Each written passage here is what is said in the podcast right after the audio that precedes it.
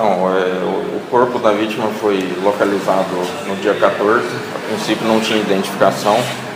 Ele ficou aguardando no IML de Sorriso até a eventual identificação do corpo. Dali uns dois, três dias, familiares e amigos perceberam o sumiço da vítima. É, nesse meio tempo, eles trocavam mensagens com a pessoa que estava com o celular da vítima, que no caso era o suspeito. Eles passavam pela vítima, respondia com vários erros de português começou a levantar suspeita nos familiares e amigos e fizeram um BO de desaparecimento.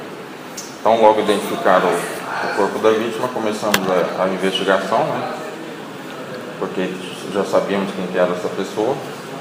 E, e aí o, o, suspeito fugiu com o carro da vítima, com o celular da vítima. É, nós temos imagens dele no pedágio de sorriso, pagando o pedágio amigos da vítima eh, reconheceram o suspeito, inclusive o vigia do, do condomínio onde a vítima morava.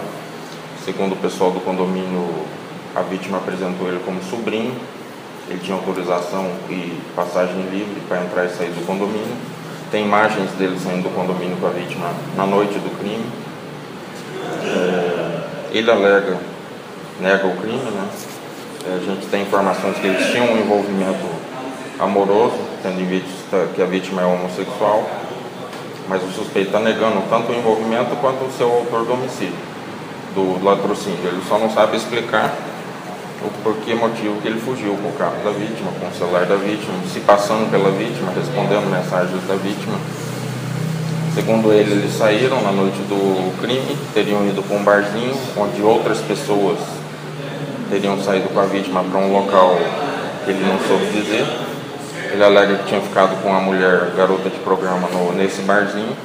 Dali algumas horas esses suspeitos teriam retornado, falaram para ele, ó, matamos a vítima, devolveram a chave do carro, o celular, e ele em vez de procurar a polícia, como é o normal de qualquer pessoa que não tem envolvimento com o crime, ele resolveu dormir na casa de um parente. Dali dois dias ele retornou no condomínio onde ele tinha entrado ali, furtou vários objetos, é, vendeu esses objetos no meio do caminho, fugiu para Cuiabá, estava num hotel no Trevo do Lagarto ali, escondido.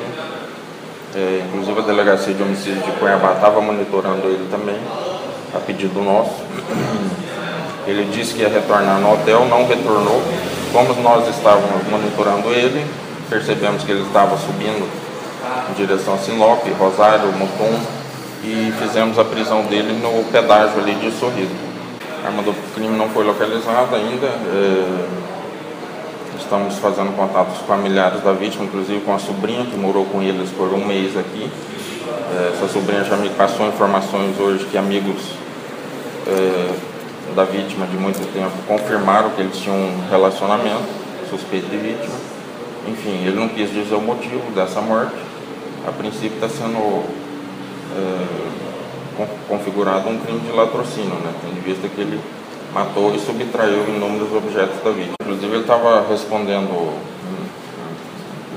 sem liberdade condicional, na verdade, assinando no fórum por, por um crime, se eu não me engano, de receptação. E foi feito o pedido de prisão temporária dele.